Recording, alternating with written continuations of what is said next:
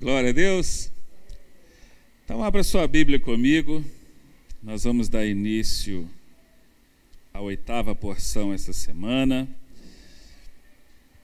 Diga aleluia. Amado, você, crendo ou não crendo, a palavra de Deus está se cumprindo. Nós, lendo ou não lendo, a palavra de Deus está se cumprindo. Quando eu não leio, pastor, o que, que acontece? Desinformação. Você fica vendido, perdido. Igual bala na boca de banguelo. Perdidinho. Então se informe, leia. A gente lê tanta coisa, você pega papel na rua, você lê aquilo. Tem gente que às vezes perde um tempo a ler aquilo ali. Eu, se eu não vou ler, eu nem pego, eu agradeço. Eu não, vou pegar e amassar. Então, eu falei, não, obrigado, não quero, não vou ler. Então, nós temos um instrumento de informação muito valoroso em nossas mãos, em nossa casa, e às vezes lemos muito pouco. Às vezes você quer que Jesus fala com você e ele está lá dobrado na estante, na cabeceira, debaixo do travesseiro, debaixo da cama. Ele está lá. Eu quero falar, mas ela não quer me ouvir. Então não fica desinformado, não. Deixa Jesus te mostrar o que está acontecendo. Amém? Ele quer te informar, ele quer que você fique ó, ligado. Amém? E você estando ligado, você vai ligar outras pessoas também. É, meu irmão, se liga aí, Jesus está voltando. Tem gente que acha que isso é, é, é só frase de, de crente, é clichê, não é não. Pode ser comigo vivo ou com o pastor morto, mas Jesus vai voltar. Falou, pastor Vitor vivia falando que Jesus ia voltar, pastor Vitor morreu e Jesus não voltou. Estou achando que Jesus não volta nada. Amado, eu já vou estar aguardando, né, se eu já tiver morrido. Né? Espero viver bastante, tá? Mas a gente não sabe. Mas ele vai voltar. Sabe por quê? Porque ele mesmo falou que ele voltaria. Então, olha, nessa semana nós estamos na oitava porção do livro de Gênesis, capítulo 32.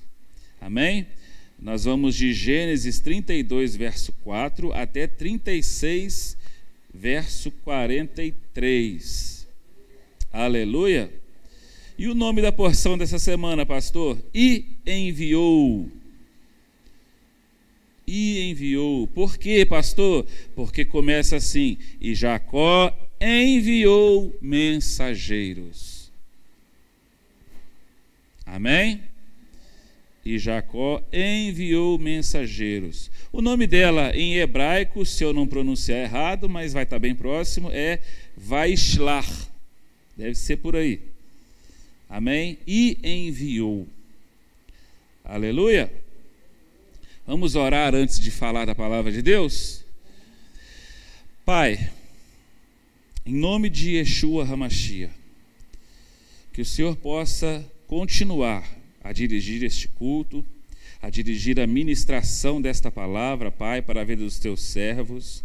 Que a tua palavra, Senhor, que é eficaz, que é forte, possa produzir os frutos necessários na vida de cada um aqui presente, na vida daqueles que nos assistem, Pai, e que o teu nome venha a ser glorificado e engrandecido, Pai, na vida de todos. Que a firmeza, Senhor, que a fé esteja também, Senhor, na vida de cada um, crendo cada dia mais que o Senhor é o nosso único Deus e que só no Senhor encontramos salvação e vida eterna. Em nome de Yeshua. Amém. Glória a Deus. E o que, que aconteceu nessa porção essa semana? Aconteceu o seguinte. Vamos dar um pequeno resumo aqui. Jacó, o nosso terceiro patriarca, né? Deus de Abraão, Isaac e Jacó.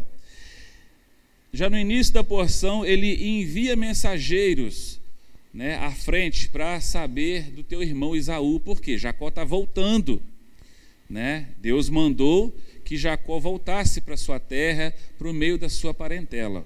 Então aí ele já inicia mandando mensageiros ao encontro de Esaú e os mensageiros retornam e fala com ele: "Olha, Esaú está vindo ao seu encontro também, tá? Show? Glória a Deus." Mais à frente, no verso 33, no capítulo 33, acontece o que? O encontro de Jacó e Esaú. Ali os irmãos se encontram, né, depois de uma, de uma curta narrativa aqui, onde acontece várias coisas, os irmãos se encontram. E aquela coisa, né, muitos anos sem se ver, e se abraçam, se beijam, e Jacó apresenta para o seu irmão nessa porção suas esposas, seus onze filhos, quando ele encontra com ele. Né, Jacó já está com onze filhos, como ele mesmo diz que graciosamente o Eterno o deu. Né? Infelizmente, né, no, nos dias de hoje, nós não podemos, né? nós não, não é que não podemos, poder nós podemos, mas as condições não permitem uma família mais gerar onze filhos. Né? Mas na década de 70 isso ainda acontecia. Aleluia. Acontece também aí é, um estupro nessa porção, não é? Diná, ela é atacada por, pelo filho do rei. Acontece um estupro ali, onde, passado esse acontecimento, as famílias se acertam ali e os filhos de Jacó impuseram algo e todos aceitaram. O que mais que acontece aqui, amados? No capítulo 35, nós temos Deus falando com Jacó e mandando ele voltar para Betel e construir um altar para ele e adorá-lo ali. E Jacó, como obediente que só, foi e fez o que Deus mandou. Mas caminhando aí para o final aí, ó, nós temos aqui no capítulo 35 mesmo, no verso 14, onde Jacó levanta ali também uma coluna, onde Deus falou com ele, e aí ele derrama uma oferta de bebida sobre ele e verte óleo, e onde ele chama este lugar de Betel, ou seja, casa de Deus nós podemos ver que aonde Jacó está, Deus se manifesta a ele e ele está sempre honrando a Deus, adorando a Deus e dando nome aos lugares onde Deus aparece. Mas nessa região aqui é Betel, é El Betel, está sempre ali. Ou seja, Deus está sempre com Jacó em todos os momentos. Como ele mesmo falou para ele: Olha, volta para sua parentela, que eu estarei contigo porque Deus conhecia bem o servo ao qual estava ali. Ou seja, Deus conhece bem você, a sua vida. Quando você aceita Jesus, vem para os caminhos, vem para a casa do Pai, amado, não tenha dúvida sobre isso. Deus conhece bem quem você é. Deus sabe tudinho da sua vida. Sabe das suas necessidades, sabe dos seus medos, das suas dúvidas. Tudo isso ele sabe, ele tem registrado. E eu creio que aqui tem pessoas, homens e mulheres, que compartilham com Deus seus medos, suas dúvidas, suas necessidades, porque nós vemos Jacó fazendo isso, compartilhando com Deus, e vemos também o que? Deus agindo nas necessidades de Jacó, nos medos dele. Ou seja, eu não vi nessa porção Deus repreendendo Jacó por algum momento ele sentir medo. Não, Deus o encorajou. Deus tratou o medo dele. Assim como muitos aqui já foram tratados por problemas, por situações, com Deus não foi diferente. Ou seja, nós servimos a um Deus que entende as nossas necessidades. Quando nós, sempre vai ter um quando, tá, amados? Quando nós sabemos quem é o nosso Deus, do que ele gosta. Que não adianta Deus, você falar assim: "Ah, não, Deus sabe, Deus me entende". Mas aí você faz aquilo que você quiser. Nós vamos continuar batendo a cabeça. Nós vamos continuar errando mais. Mas a partir do momento que nós entendemos e obedecemos, Deus age. Aleluia? E no capítulo 36 já começa a falar um pouco de Esaú, vai falar aí da genealogia, né? Porque Esaú também teve vários filhos. Esaú também foi muito abençoado por Deus. Aleluia? Então vamos então. Deixa eu olhar, senão eu, empolgo. É, eu preparei um tema para a porção dessa semana que é dedicação. Porque eu consegui também extrair nessa porção a dedicação de Jacó para tudo que ele tinha que fazer, para tudo que ele necessitava, né? Para quem lê as porções, você também vai, pode lembrar da anterior, como ele se dedicou para casar com Rebeca.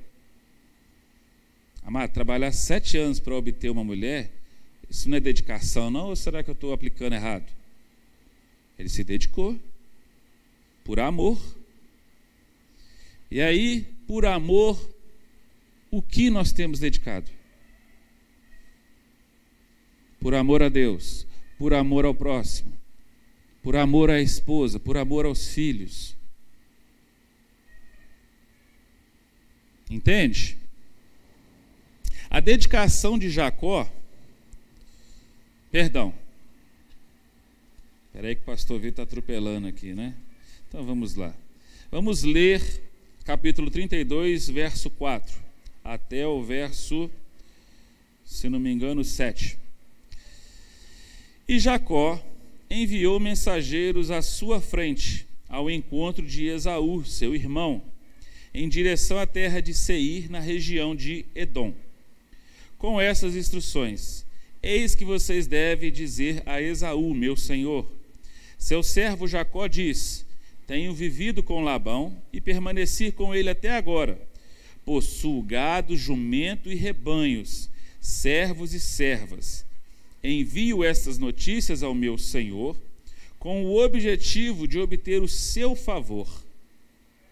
Os mensageiros voltaram a Jacó dizendo: Fomos ao encontro de Esaú, seu irmão, e ele vem ao seu encontro, e com ele quatrocentos homens. Essa foi a resposta dos mensageiros. Aleluia! A dedicação de Jacó no retorno para a sua terra, e o medo de encontrar com seu irmão, de ser morto por ele, fez que Jacó fosse muito cuidadoso e dedicado para encontrar seu irmão Esaú. Amados, o medo mexe muito com o ser humano. O medo mexe. O medo bota o ser humano mais cauteloso. Você pode colocar no seu dia a dia, para quem dirige, um exemplo. Se você dirige e tem medo de se acidentar, você não vai o quê? Imprimir alta velocidade com o seu carro. Você vai ser mais cauteloso, mais cuidadoso ao dirigir. Porque você tem, você tem um medo, um receio, né? Quem não gosta de falar medo, eu tenho um receio de sofrer um acidente. Então você vai ser mais cuidadoso. Para os destemidos, já sabe, destemido é destemido, então não precisa dar adjetivos para ele.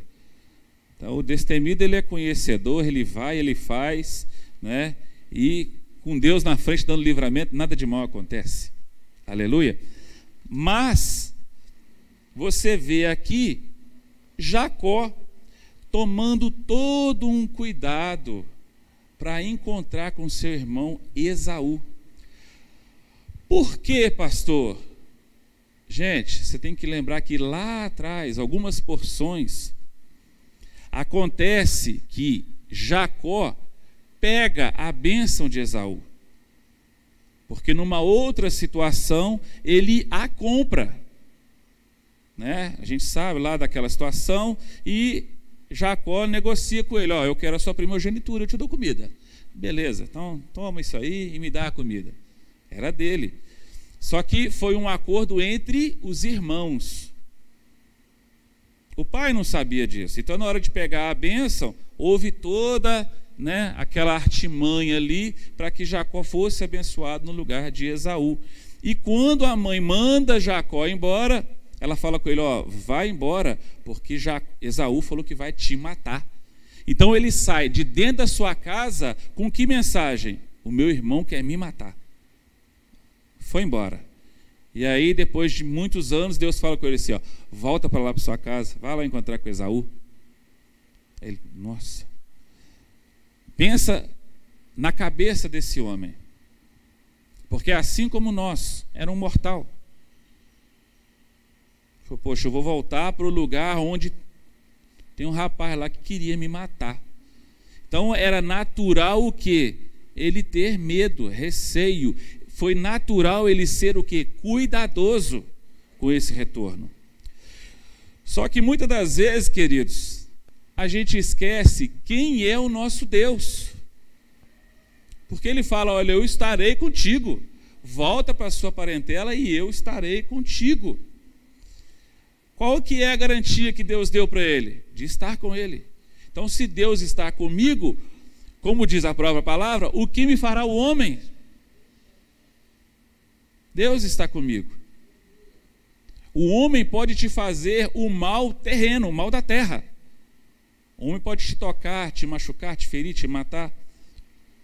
Mas Deus, se você está com Deus, o que, Ele pode fazer por você? Ele pode fazer tudo, Ele pode te dar a vida e vida eterna. Então é o que Deus prometeu para ele: ó, volta que eu estarei contigo. Mas Deus não impediu de Jacó sentir na pele as suas limitações. Jacó sentiu. Então ele foi como mineiro, precavido, desconfiado. Eu vou voltar, mas ó, eu vou mandar mensagem antes. Mais à frente ali ele faz mais uma artimanha, não é? Nós vamos chegar lá. E aí, olhando para o cuidado de Jacó, para voltar à sua família, para encontrar com o seu irmão, eu pergunto para nós, porque essa pergunta também é para mim. Qual o cuidado que nós estamos tendo da nossa vida com Deus para com o nosso Deus? Qual o cuidado que nós estamos tendo com o nosso próximo? Qual que é a dedicação que nós estamos dando para a palavra de Deus, para Deus, para a vida com Deus? Qual que é essa dedicação? Sabe por quê? Na semana semana passada, eu estava ouvindo alguns louvores lá com a minha filha, no, foi até na quarta-feira, no dia do aniversário dela, e a gente estava ali ouvindo louvor, separando música, brincando, dançando, fazendo uma farra com a Ana Clara lá em casa. E aí eu ouvi um hino que falava de dedicação, de capacitação. E esse hino falava que nós não sabemos o tanto que nós somos capacitados por Deus para fazer as coisas para Ele. O hino falava: o dia que você souber o tamanho da sua capacitação, você vai fazer coisas maravilhosas.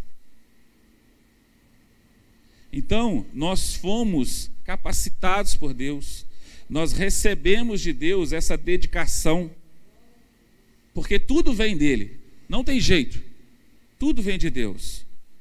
Para você estar aqui, para você aceitar Yeshua, você recebeu um dom dele, que é a fé. Você creu no sobrenatural que Jesus fez na sua vida, e aí você se moveu, você se entregou, você se derreteu. Tem gente que se desaba, se joga no chão quando se encontra com Jesus, porque vê e entende o tanto que ele é maravilhoso. E aí o tempo vai passando e a dedicação vai se enfraquecendo, os problemas vêm em primeiro lugar os afazeres vêm em primeiro lugar e Deus e a sua palavra vai ficando um pouquinho de lado. Qual que é a nossa dedicação? Eu deixo isso como reflexão para você. Qual que é a sua dedicação? Pastor, você não sabe da minha vida, dos meus problemas, das minhas contas. Deus sabe. Eu não vou falar aqui que você não sabe da minha também, que eu já falei.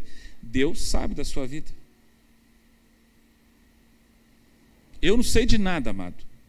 Mas, ó, lâmpada vermelha para você. Deus sabe de tudo. Ele sabe de tudo. O Salmo número, o Salmo 2, no verso 12, vai dizer o seguinte: Beijai o filho.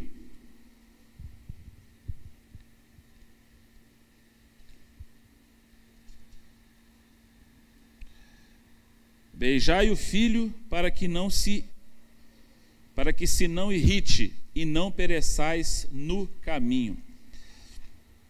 Quando o salmo fala beijai o filho, para que não se irrite, beijar, você beija qualquer um assim? Você chega assim, uma pessoa que você nunca viu e, e sai beijando?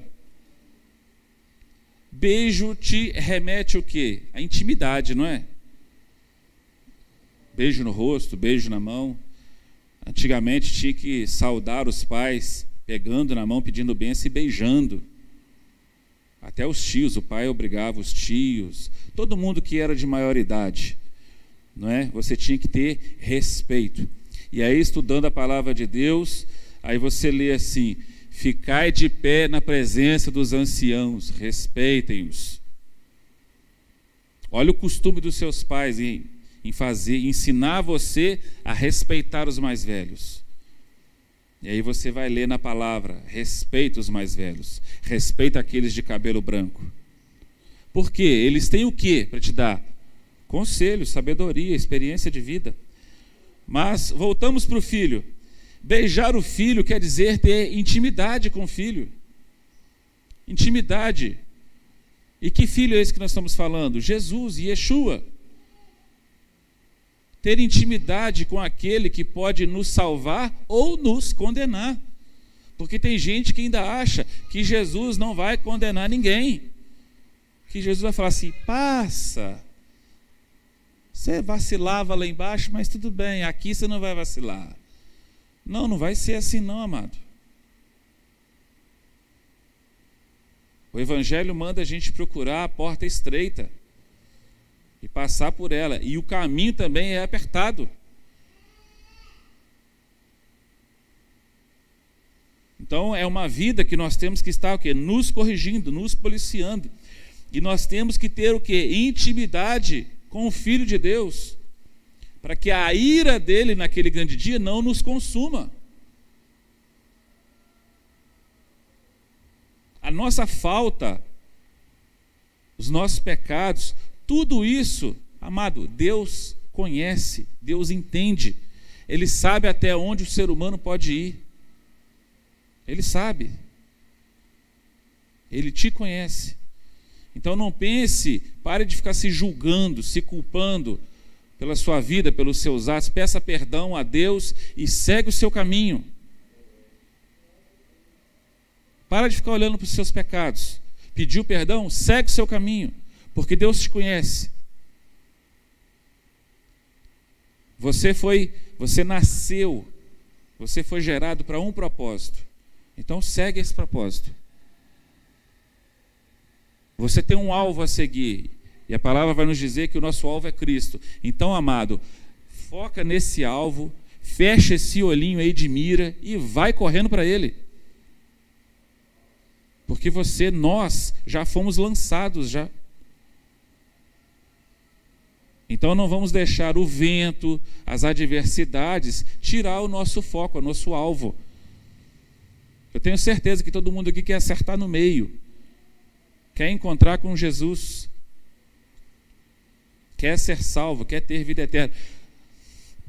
Tem gente que não, não imagina o que vai acontecer depois, mas quer ser salvo, quer vida eterna.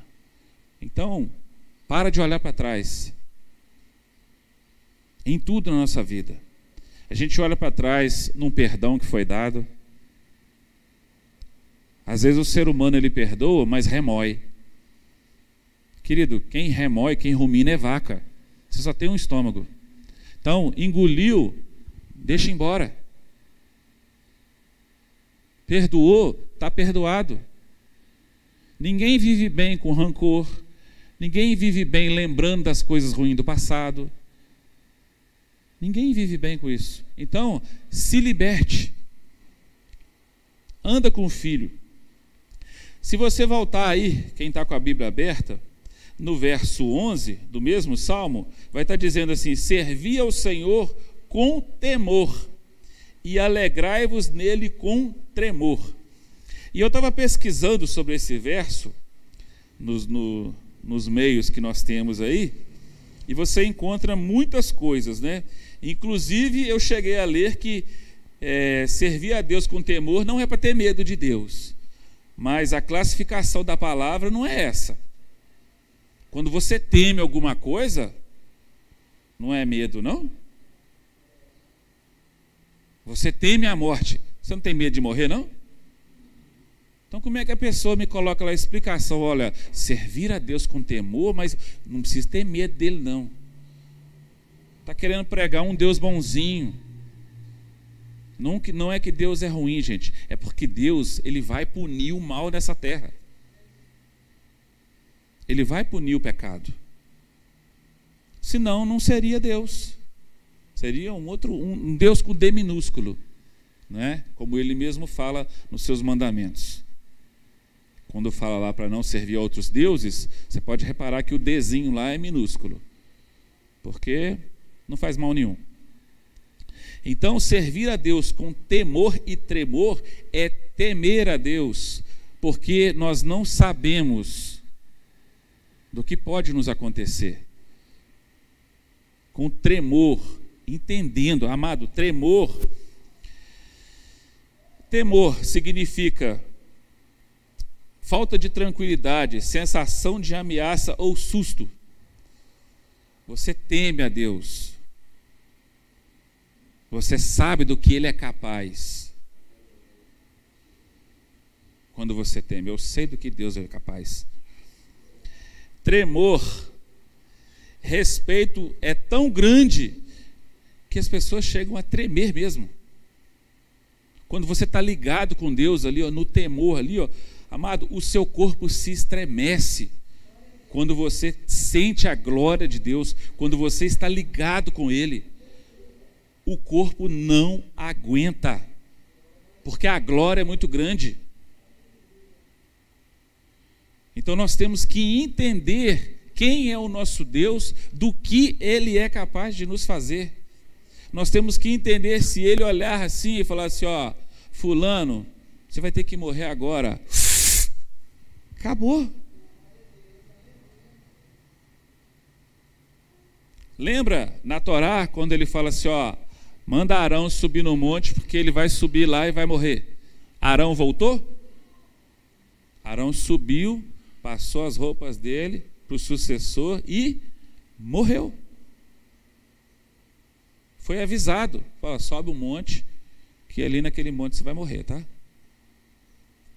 Olha do que, que Deus é capaz.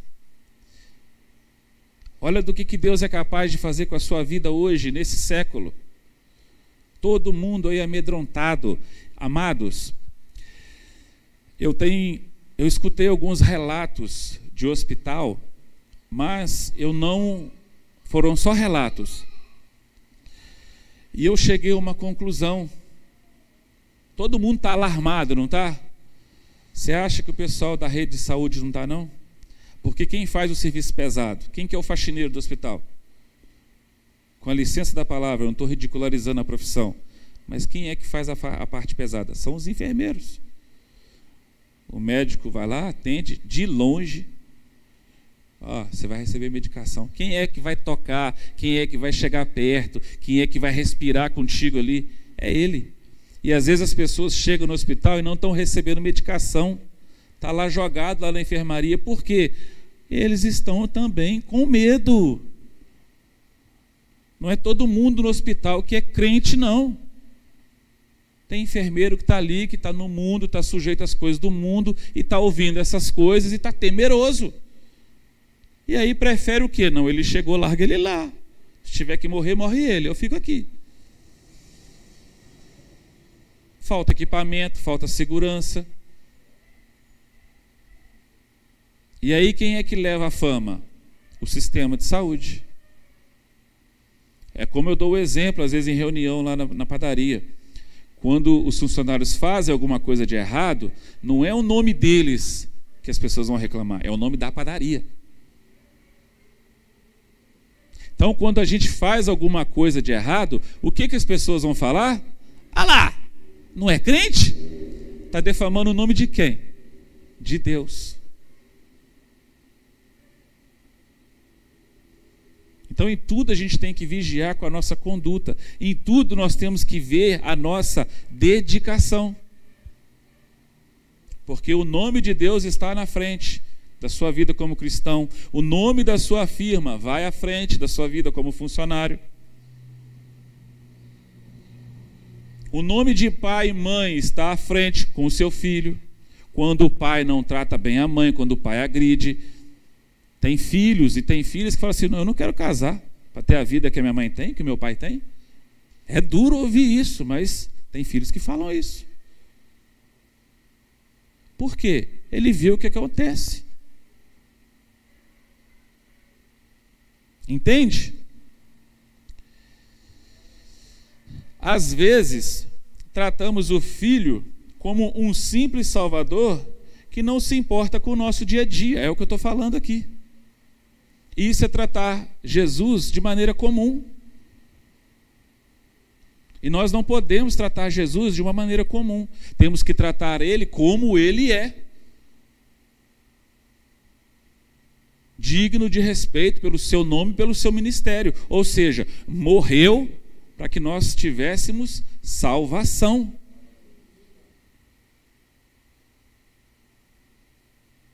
Meu pai de criação já morreu.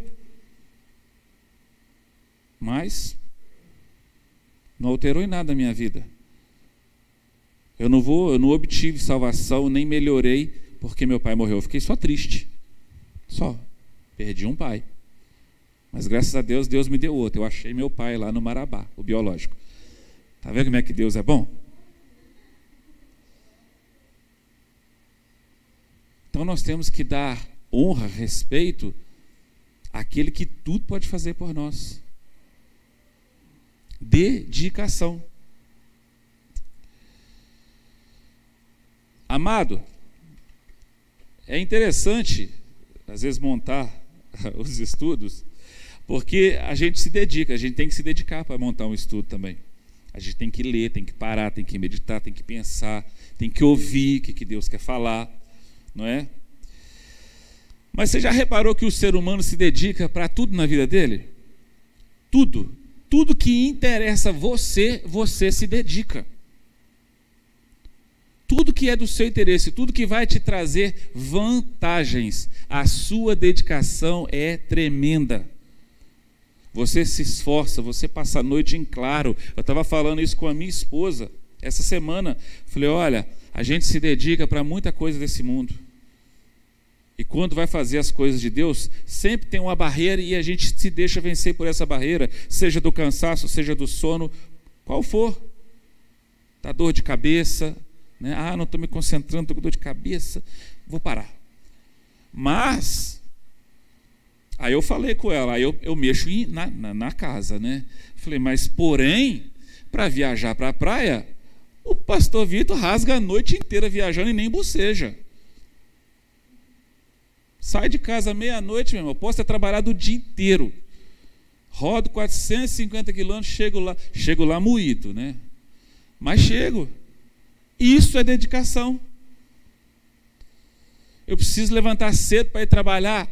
Na hora que o, despertador me desperta, eu não levanto. Isso é dedicação. Eu quero aprender a mexer no, no, no, celular novo que lançou aí. Você vai ler manual, você vai pesquisar, você vai no YouTube, você vai fazer um monte de coisa para você tirar o melhor daquele aparelho ali. Você se dedica.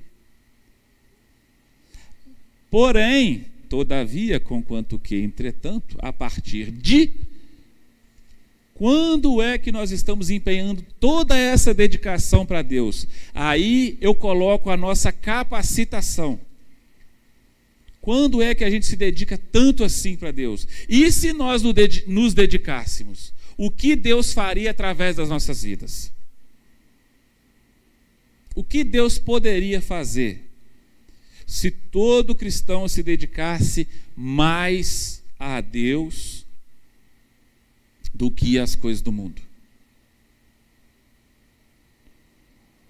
Porque falar que crê em Jesus, joia, eu creio. Mas, crer mesmo, na prática, a gente crê bem pouquinho. Porque muitas vezes confia no seu salário, confia na sua posição, confia em tantas outras coisas. Mas quando é para Deus, não, não, Deus vai fazer, né, irmão? Mas eu tenho que fazer também, né? Se eu não trabalhar, né? Não estou falando para ninguém pedir demissão e ficar à toa, não. Mas às vezes é o valor que a gente dá às coisas do mundo e não dá o mesmo valor para Deus, a mesma dedicação. Então, amado, o que que Deus é a segunda pergunta para meditação? O que que Deus fará na sua vida quando você se entregar para Ele.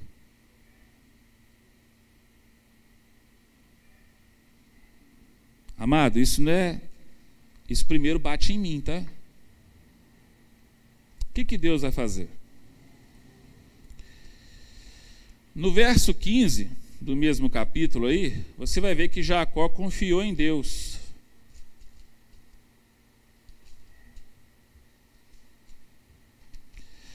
você vê que Jacó confiou em Deus, não é? Porque ele falou para ele. Só que do 15, olha o que, que Jacó faz: ele separa 200 cabras, 20 bodes, 200 ovelhas, 20 carneiros, 30 camelas de leite e suas crias, 40 vacas e 10 bois, 20 jumentas de, e crias. E entregou os seus servos para presentear o seu irmão a quem ele tanto temia. Deus poderia falar assim: Jacó, o que, você está fazendo aí, meu filho? Para que, que você vai separar isso aí para Esaú? Eu não falei que eu estou contigo?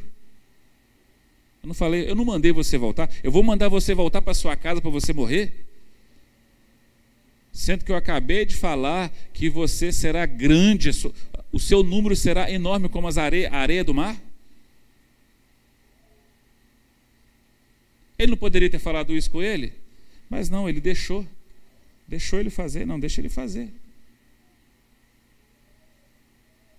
Deus entendeu o sentimento dele ali na hora. Deixa o sentimento dele aflorar. E isso serve, serviu para que ele o que? Crescesse também. Em Mateus 27, 43, o que, que vai nos dizer ali?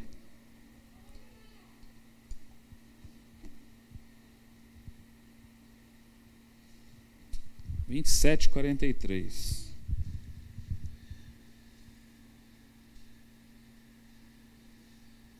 Olha o que acontece com Yeshua.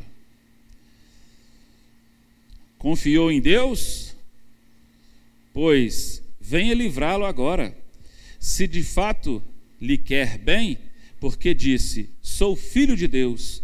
Ou seja, as pessoas estavam ali zombando de Jesus, porque ele dizia ser filho de Deus. Você não confiou nele? Desce daí então. Se salva. Você não confiou em Deus? Manda ele vir te salvar. Amado! Deus é muito misericordioso com o ser humano. Você, você lê uma passagem dessa, mas sem apontar, sem criticar, sem querer crucificar aqueles que falaram isso. Mas o que que nós fazemos, o que que nós falamos nos dias de hoje? Às vezes no momento de ira, às vezes no momento de reclamar de Deus, de falar com Deus, e mesmo assim Deus não nos consome.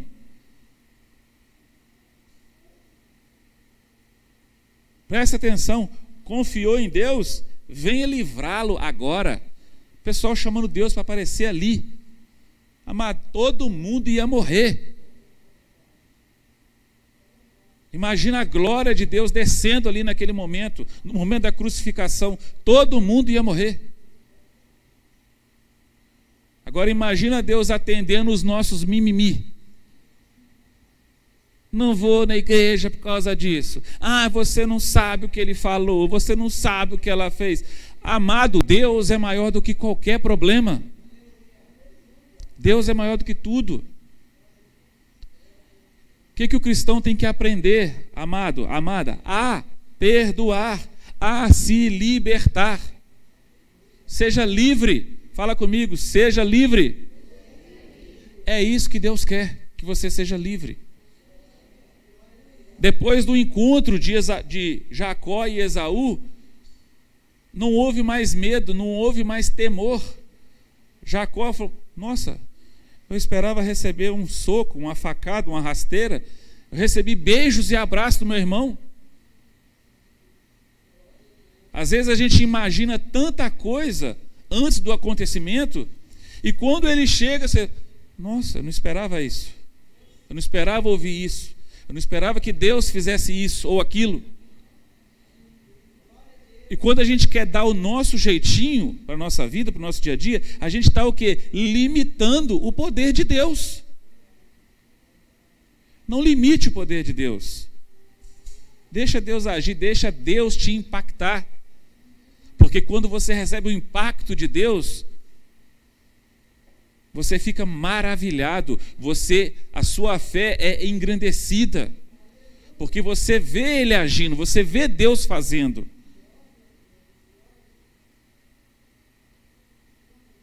Não deixe esse mundo mudar quem você é, não. Não deixe o mundo mudar aquilo que Deus colocou dentro de você.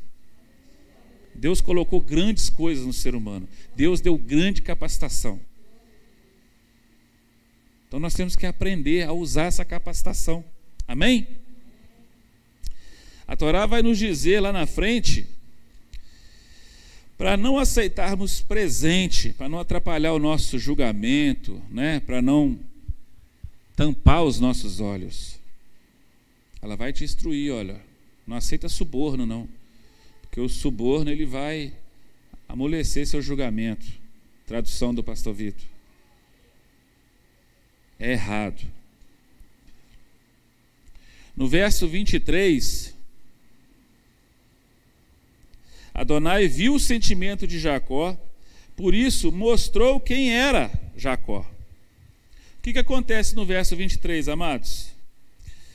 Jacó passa a família dele para o outro lado do rio, e logo em seguida ele luta com o homem. Vai nos dizer o seguinte: Jacó foi deixado, então o homem lutou com ele até o amanhecer. Quando percebeu que não derrotaria, Jacó golpeou na ligação do quadril, do quadril de Jacó, para que seu quadril se deslocasse, enquanto lutava com ele. O homem disse: Deixe-me partir pois vai amanhecer. Jacó, porém, respondeu: Não deixarei a menos que me abençoe. Chega, parou por aqui.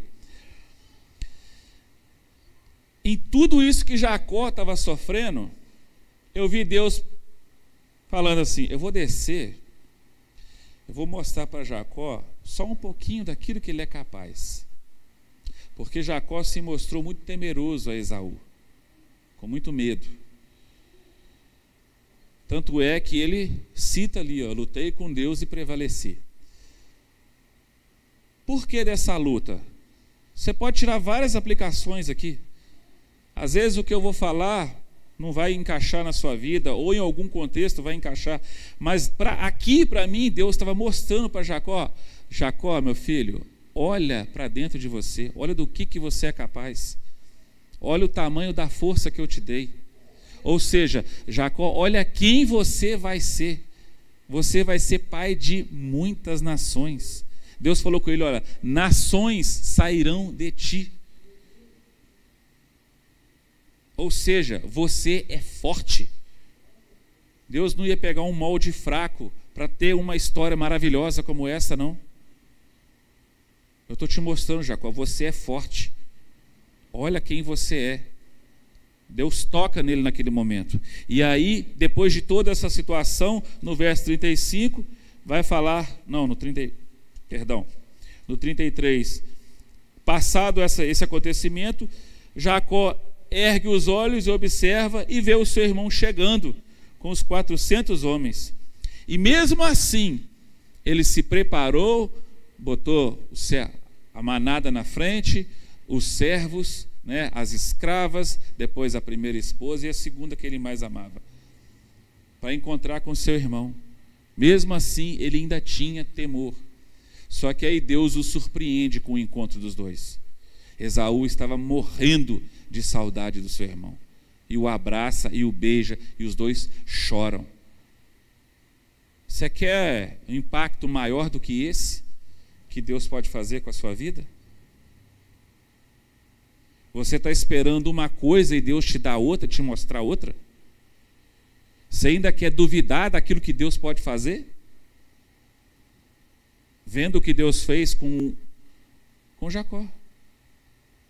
Amado, Jacó comia, bebia, fazia número um, número dois, sentia dores, como eu e você, medos. Olha o que, que Deus fez por ele. Então, olha o que, que Deus pode fazer na nossa vida, no dia a dia, hoje.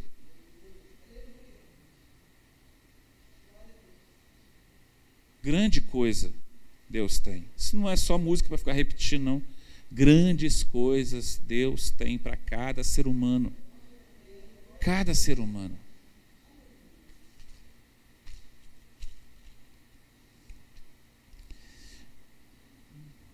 Já vou começar a, a encerrar.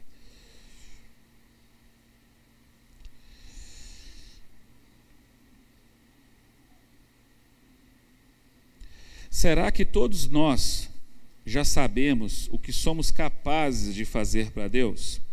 Em Lucas 10:40, você vai ler aquela situação lá de Marta e Maria. Quando Jesus chega lá, não é? Dentro daquela casa, e aonde Jesus chega, amado, ele não perdia tempo, ele já começava a instruir.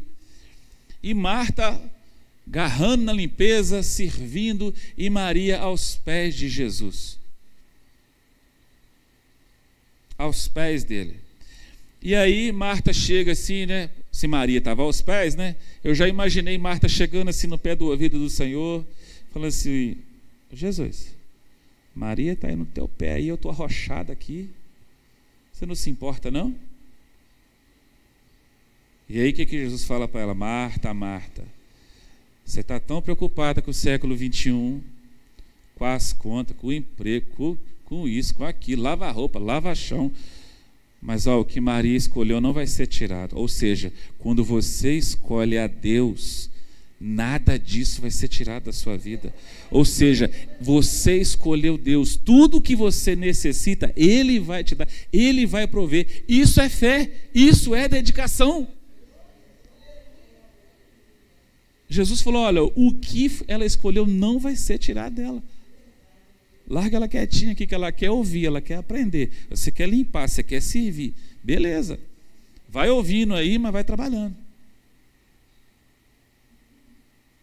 O que, que você está escolhendo? Você tem que lavar roupa, varrer casa, lavar panela, fazer comida, e não tem tempo de ler a Bíblia, não tem tempo de assistir uma ministração da igreja?